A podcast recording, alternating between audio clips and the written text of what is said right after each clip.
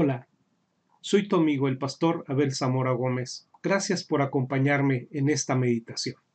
Lucas capítulo número 11 versículos 37. Vamos a leer hasta el versículo número 44. Dice la escritura. Luego que hubo hablado, le rogó un fariseo que comiese con él, y entrando Jesús en la casa, se sentó a la mesa.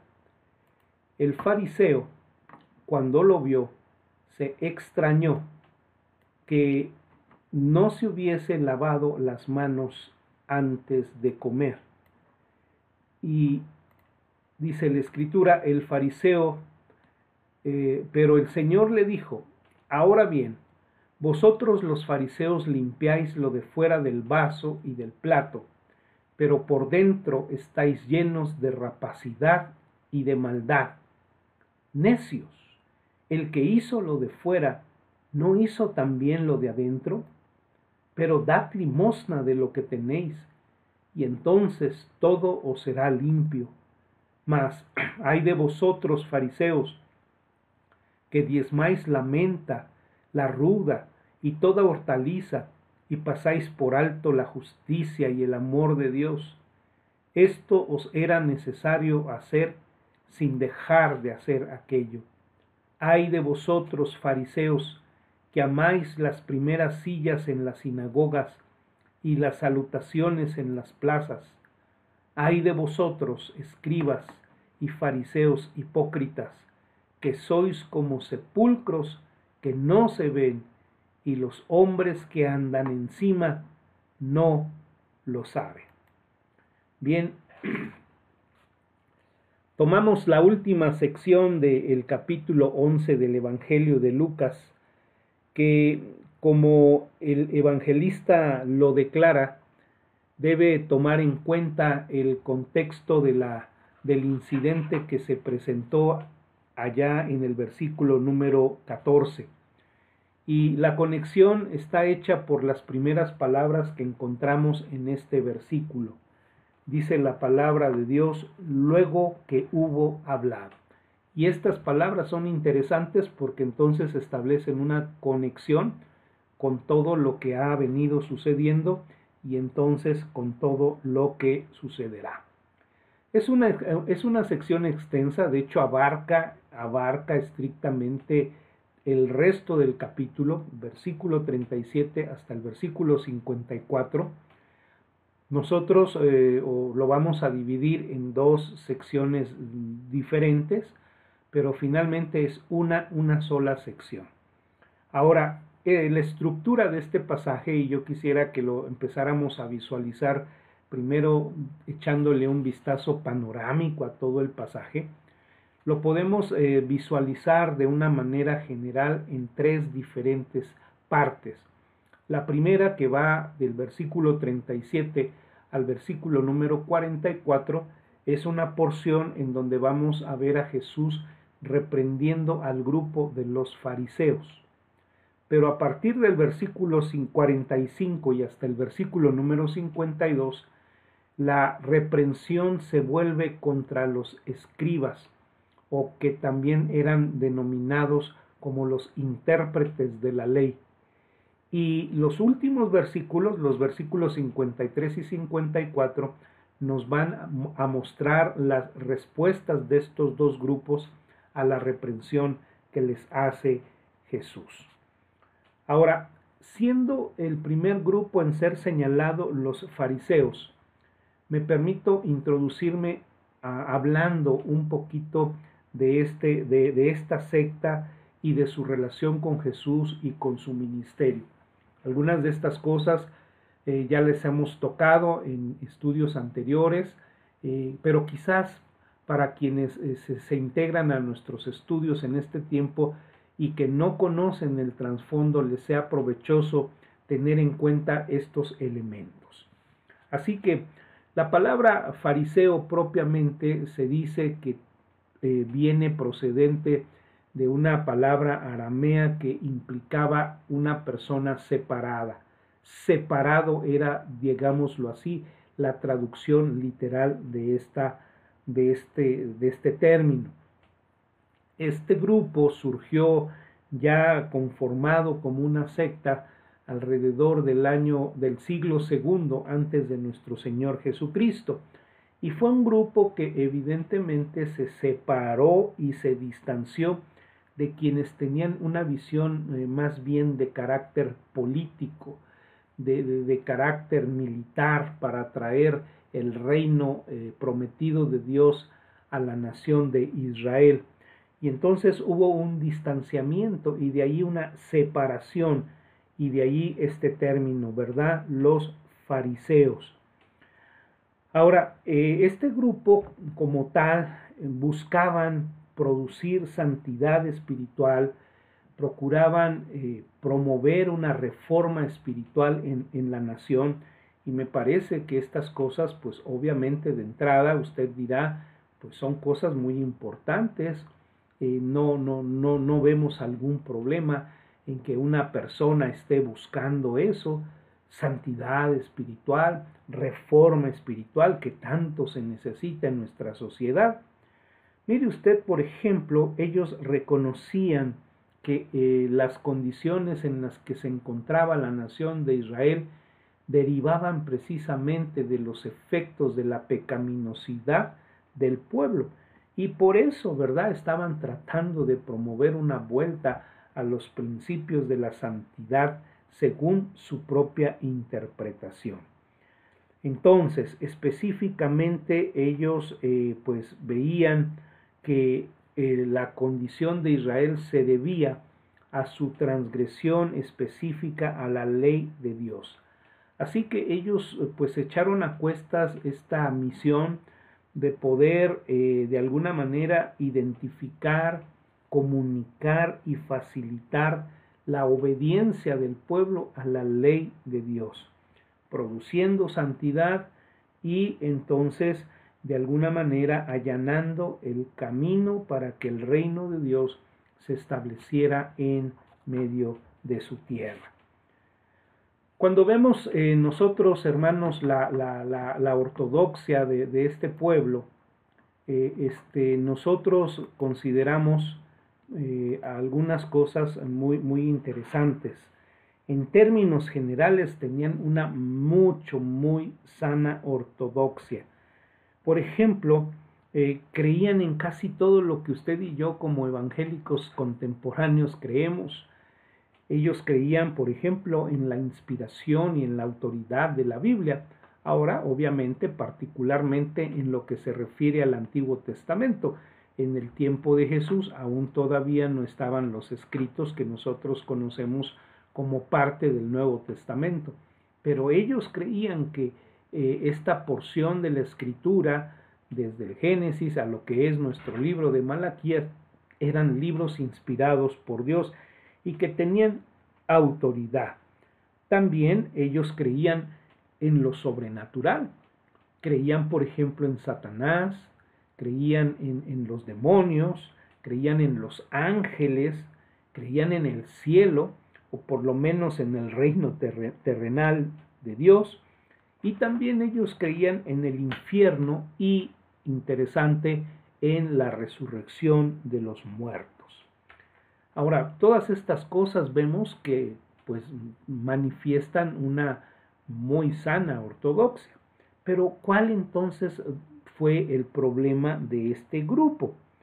No estaba en lo que creían, ni siquiera en lo que ellos esperaban hacer, sino finalmente en lo que realmente llegaron a ser y lo que hicieron particularmente en relación con la persona y la obra de nuestro Señor Jesucristo. Sus objetivos, queridos hermanos, eh, eh, pues eran, er, eran nobles, eran nobles y las presuposiciones que tenían eran correctas, pero se desviaron al punto de que debiendo ser los primeros en reconocer el mesianazgo de Jesús, y de poder conminar a la nación que pusiera sus ojos en él. Lejos de hacer esto, fueron los primeros en rechazar a Jesús y también fueron aquellos que trataron que la nación le diera la espalda a Jesús. Esto, eh, esto verdaderamente es lo que finalmente hacen. Y, y, entonces uno se pregunta, ¿cómo es posible? ¿Cómo es posible que personas tan religiosas lleguen a hacer esto? Y entonces vamos a ver, queridos hermanos, que estos pasajes principalmente nos van a enfrentar con la religiosidad del hombre. Y a veces cuando pensamos en términos de religiosidad y, sobre todo de censura de, la, religiosidad, miramos, por ejemplo, a, aquellos grupos no cristianos como los budistas, como los musulmanes, como, como todos aquellos que no profesan ser cristianos. Pero mientras más estudio este pasaje, hermanos, más cosas veo que identifican la censura de Jesús hacia la experiencia religiosa de esta gente de lo que podemos observar el día de hoy, incluso con aquellos que se señalan a sí mismos como fundamentalistas evangélicos. Es algo muy interesante y por lo tanto entonces al analizar este pasaje debemos hacerlo con una actitud autocrítica, con una, ah, como un examen de conciencia personal y también como grupo, porque finalmente formamos parte de una iglesia y entonces tenemos que analizarnos si nosotros no estamos incurriendo en situaciones similares por las que Jesús señaló como pecaminosidad la expresión religiosa de estos fariseos judíos. Noten ustedes que si nosotros pudiéramos señalar alguna religión verdadera en el tiempo de Jesús, sin duda que señalaríamos el judaísmo. Pero aquí dentro del judaísmo vamos a ver a Jesús dirigiendo sus palabras más severas, más fuertes. Y esto me parece sumamente interesante que las palabras más fuertes de Jesús no fueron dirigidas en contra de aquellos que vivían una vida inmoral, sino de aquellos en los que viviendo una vida religiosa no se conformaban finalmente a la voluntad de Dios. Y, como lo hemos dicho, eh, la, la conexión es muy, muy obvia. El punto es que una persona religiosa puede pensar de sí mismo como alguien que está bien en el plano de Dios, cuando realmente al hacer Dios un examen de la persona, le considera réprobo. Y por eso, querido hermano, es muy importante que nosotros, al introducirnos a este pasaje, podamos aprender mucho, mucho de esta situación. Ahora, volviendo a, este grupo sectario de los fariseos, ¿qué salió mal con ellos? Deberíamos preguntarnos. ¿Cómo llegaron a desviarse tanto, tanto, tanto? Bueno, parte fue su acercamiento a la ley de Dios. Ese fue uno de los primeros problemas, eh, digámoslo así, un problema de interpretación de la palabra de acercamiento a la palabra de Dios. Y mire, eh, Dios me ha permitido enseñar ya por varios años una hermosa materia en el Instituto de Formación Teológica que es interpretación bíblica o hermenéutica, es el término que se le da a esta materia, la hermenéutica. Y, y cada vez estoy más convencido, amado hermano, de los grandes problemas que se derivan de una mala hermenéutica, de una mala interpretación de la Biblia. Hoy no dedica la gente tiempo a procurar crecer y desarrollarse en poder interpretar la Biblia de una manera apropiada. Nos brincamos toda esa parte de la interpretación bíblica y en esta era en donde todo es pragmático, brincamos necesariamente a las aplicaciones, y luego, luego, pues eh, lo, que, lo que es eh, muy, muy sano, cuando, muy, muy, no sano, pero lo que es muy común en nuestros estudios o lectura de la Biblia. ¿Cómo puedo aplicar a mi vida esto? O sea, ni siquiera nos damos tiempo para decir, bueno, ¿qué quiso decir Jesús con esto? ¿Cómo, cómo es lo que el escritor está tratando de, de, de, de, comunicar sus pensamientos? ¿Qué, ¿Qué es lo que me comunica? No, nosotros nos brincamos esta parte, ¡pum!, llegamos a la aplicación. Así que, de entrada, aquí vamos a ver cómo en la práctica este es un problema que se suscita en este grupo de los, de los fariseos. Ellos en principio, bueno, aunque creían en toda la inspiración del Antiguo Testamento, sin embargo se centralizaron en lo que era identificado como la Torá, o la ley, lo que para nosotros es el Pentateuco. Y por lo tanto entonces descuidaron una gran cantidad de libros, ¿verdad? 34 eh, libros, muchos de ellos históricos y proféticos. La descuidaron y llegaron, llegaron a detenerse tanto en la letra de la ley que olvidaron su espíritu. Se concentraron en los detalles de la ley y se olvidaron del diseño y el propósito que tenía la ley. Al final, al final no terminaron centrándose realmente en la ley escrita, la ley que procedía de la mano de Dios, sino más bien al final terminaron concentrándose en lo que se llamaba la ley oral. Y permíteme explicarte lo que es la ley oral. La ley oral no era otro sino las interpretaciones que los rabinos habían hecho de esta sección de las escrituras. Y, esto estaba, aunque se identificaba como ley oral, bueno, pues también fue escrito, ¿verdad? De ahí eh, los documentos que hoy conocemos como la Mishnah, que, que contenían toda una serie de regulaciones tratando precisamente de aplicar la ley escrita. El problema fue que, queridos hermanos, llegó un momento en que esas tradiciones, esa ley oral que había sido producto de la interpretación de sus rabinos, llegó a tener preeminencia sobre lo que era la ley escrita, la ley que verdaderamente Dios había entregado en manos de su pueblo.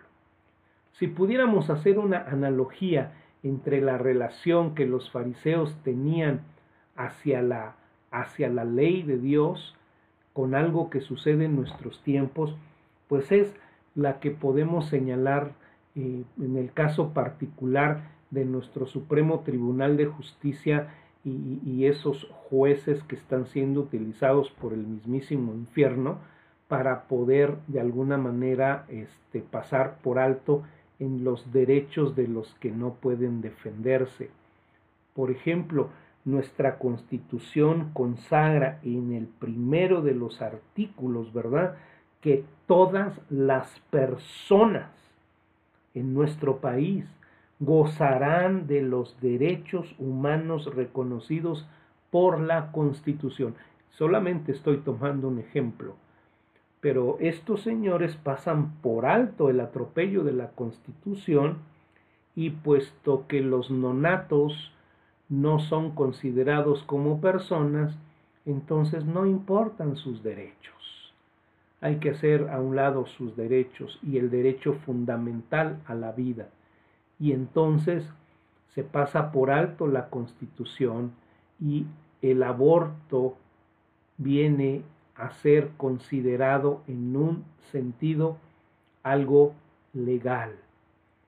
Y esto es verdaderamente terrible, terrible. Y no hemos medido las consecuencias de todo esto que está sucediendo en nuestra nación y en muchas naciones del mundo. Pero este es un ejemplo de cómo, de, comparativamente, de cómo los jueces se acercan a la Constitución, a como los fariseos se acercaban a la ley de Dios. Ahora, en lo que tiene que ver con su relación con Jesús, había algunas áreas distintivas que, eran motivo de conflicto entre los fariseos y Jesús. Quiero mencionarles por lo menos cuatro. La, primera era el sentido de justicia propia que tenían estos fariseos. Esta justicia propia que les hacía sentirse superiores ante los que no formaban parte de su grupo. Y esa justicia propia que les hacía pensar que por llevar a cabo todo su ritualismo les hacía agradables ante los ojos de Dios. La justicia propia de, nunca va a ser algo que eh, el Señor pondere, porque no es por la justicia propia que nosotros podemos estar eh, alcanzando eh, el estatus de la santidad de Dios. Romanos dice, no hay justo ni aun uno, no hay quien busque a Dios, todos a una se desviaron, todos a una se hicieron inútiles. Entonces, si nosotros tratamos de prevalecer por nuestra justicia propia, estamos perdidos. Y ese era un punto de conflicto con la persona de Jesús. Otra cosa era el mal manejo y en este caso la mala interpretación que ellos habían hecho de las escrituras a través de su denominada ley oral escudriñar las escrituras. Muchas veces el Señor les dijo. Tercero, sus tradiciones que llegaron a considerar como de mayor autoridad que la mismísima palabra de Dios. Y otro punto de conflicto y el cuarto es definitivamente su resistencia a su persona y los esfuerzos que estos hacían para volver al pueblo, para volver a la nación en contra de la persona de nuestro Señor Jesucristo. Bien, vamos entonces al versículo número 37 de Lucas y nos vamos a introducir solamente en esta mañana el versículo 37 y 38. Luego que hubo hablado, le rogó un fariseo que comiese con él. Bueno, ya, está, ya hemos identificado a qué grupo sectario permanecía este hombre. Y entrando Jesús en la casa, se sentó a la mesa. El fariseo cuando lo vio, se extrañó de que no hubiese lavado, no se hubiese lavado antes de comer. Y aquí en estos versículos donde nosotros vemos el escenario de todo esto que va a suceder, vamos nosotros a encontrar la primera enseñanza de Jesús que tiene que ver en un ataque franco y directo contra la religiosidad humana. En primer lugar, nos llama la atención que esta invitación haya sido hecha por este fariseo que sin duda había escuchado todo lo que Jesús había dicho eh, en, el incidente derivado con la sanidad del muro. Y sin embargo, hasta este punto parece ser que este fariseo hace esta invitación en una pues invitación sincera, eh, no de antipatía hacia la persona de Jesús, pero sí tratando de conocer un tanto más a Jesús. Pero el punto central de todo esto es lo que vemos en el versículo número 39, cuando nos dice que este fariseo se extrañó de que Jesús no se hubiese lavado antes de comer. Y entonces aquí tenemos que hacer otra explicación de lo que implica este lavamiento, este lavarse que esperaba este fariseo. No, no, no es eh, propiamente, ¿verdad?, eh, ese tipo de lavado que nos recomienda hoy la autoridad sanitaria para poder quitarnos los gérmenes que pudiéramos haber adquirido, ¿verdad?, al estar en contacto con diferentes superficies. No, no era este tipo de lavado que nos recomiendan nuestras mamás desde que somos chicos, ¿verdad?, que hagamos antes de comer y nos mandaban, ya te lavaste las manos, sino vételas a lavar. No, no era ese tipo de, de lavamiento era más bien una preocupación por lo que era un aspecto de profanación ceremonial. Miren ustedes, las sectas farisaicas o las sectas fariseas en este sentido eh, tomaban, por ejemplo, las enseñanzas de la ley en donde Dios había establecido que cuando una persona tocaba a una persona muerta, por el hecho de tocarla quedaba impura. ¿Por qué lo hacía esto el Señor? Bueno, porque sabemos que tocar un muerto es motivo de contaminación física. Entonces, Dios, queriendo prever definitivamente la salud de su pueblo, mandó prohibir esto y en todo caso mandó un régimen estricto de limpieza. Pero estos llevaron las cosas al extremo, al punto que decían, bueno, aquí está un muerto dentro de un ataúd, está un muerto dentro de, de, de, este, de una cripta. Si por alguna razón una persona tocare la cripta o tocar el ataúd, entonces esto significa que por cuanto el ataúd está en contacto con el muerto, entonces una persona llega también a contaminarse ceremonialmente. Viene a ser inmunda, impura. ¿Y entonces qué hay que hacer? Pues hay que lavarse. Pero mire usted la meticulosidad en desarrollar este tipo de leyes. La Mishnah llegaba al punto de decir cómo se debían lavar hasta con la cantidad de agua con la que se debían lavar.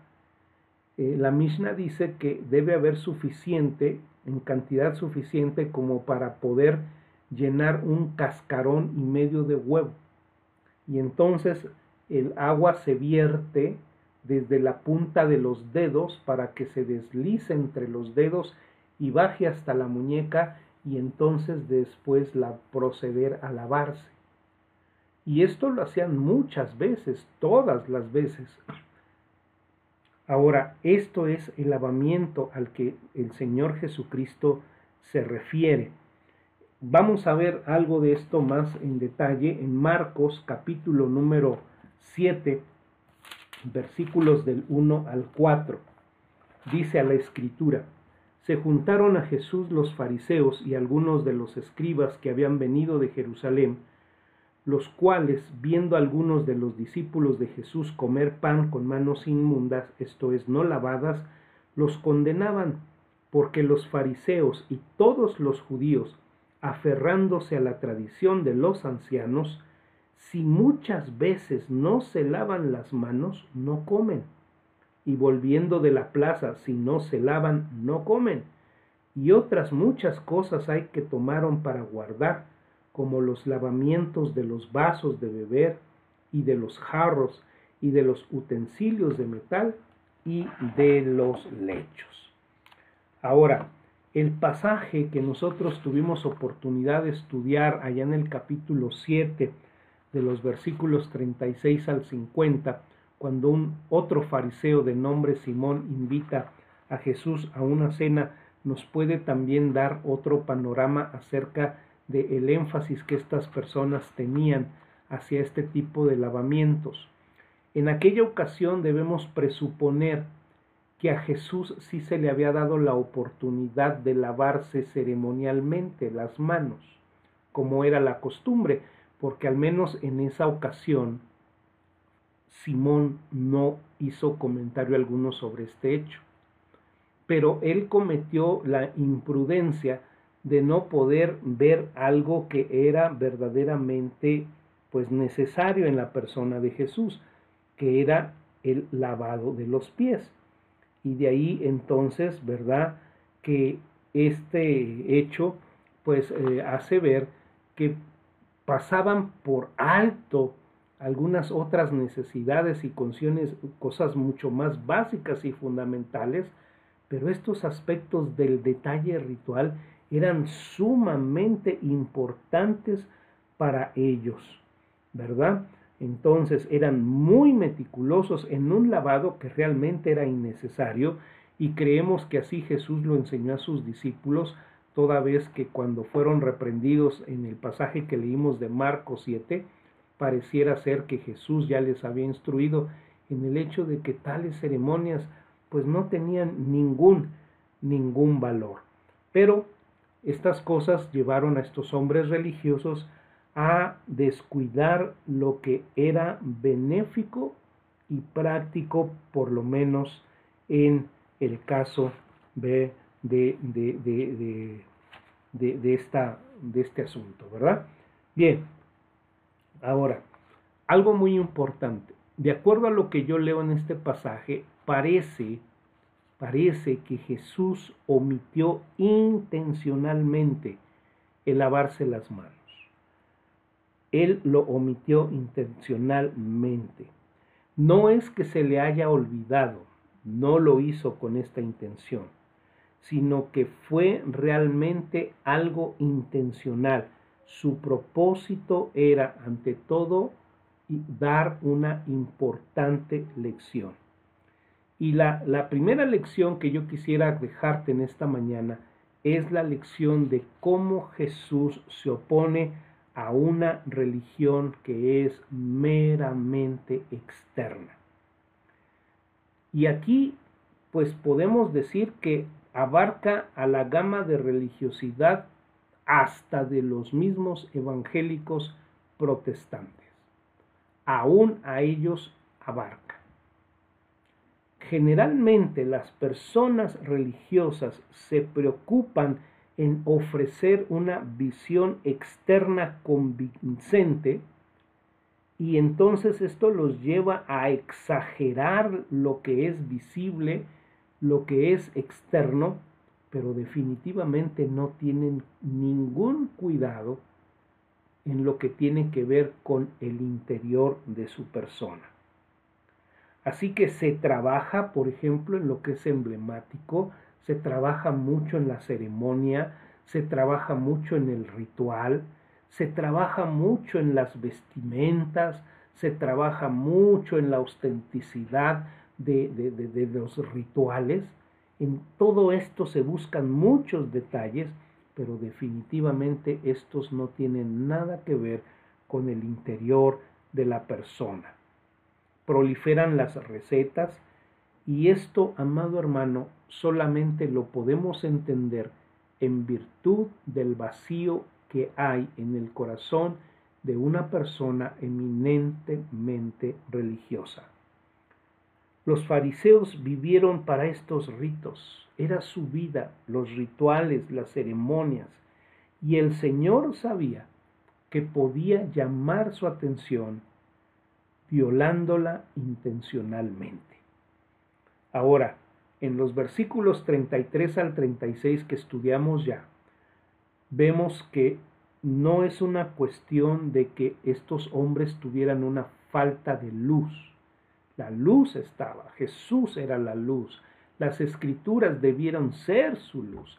No era un problema de la luz, el problema era un problema de visión, una visión deficiente.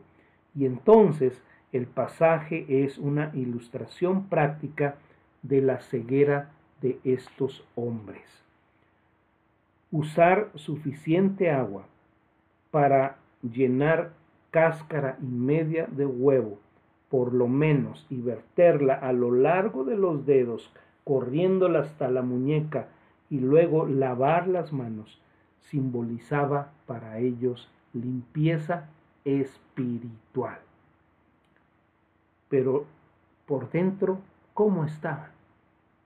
La religión vacía, tanto en el nivel corporativo como en el nivel personal, amado hermano, va a tener como característica llevar al extremo el ritualismo. Así que yo quiero dejarte con esta primera impresión de lo que nos presenta este pasaje. Jesús se opone a una religiosidad que solamente trata de ser una aparente este, belleza de una realidad que está ausente del interior de la persona. Analiza en tu propia vida este primer elemento. Buscas tú las leyes, los rituales, buscas, ah, tienes una serie de prescripciones para mostrarte limpio ante los ojos de los demás, o por sobre todas las cosas te interesa la limpieza espiritual profunda. Vamos a seguir hablando sobre este tema, si me lo permites, el día de mañana. Mientras tanto, pues agradecido de que me hayas acompañado en esta mañana